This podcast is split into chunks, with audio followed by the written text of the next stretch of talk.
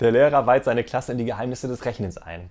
Es gibt Millimeter, Zentimeter, Quadratmeter, Kubikmeter und Elfmeter, brüllt Klaus dazwischen.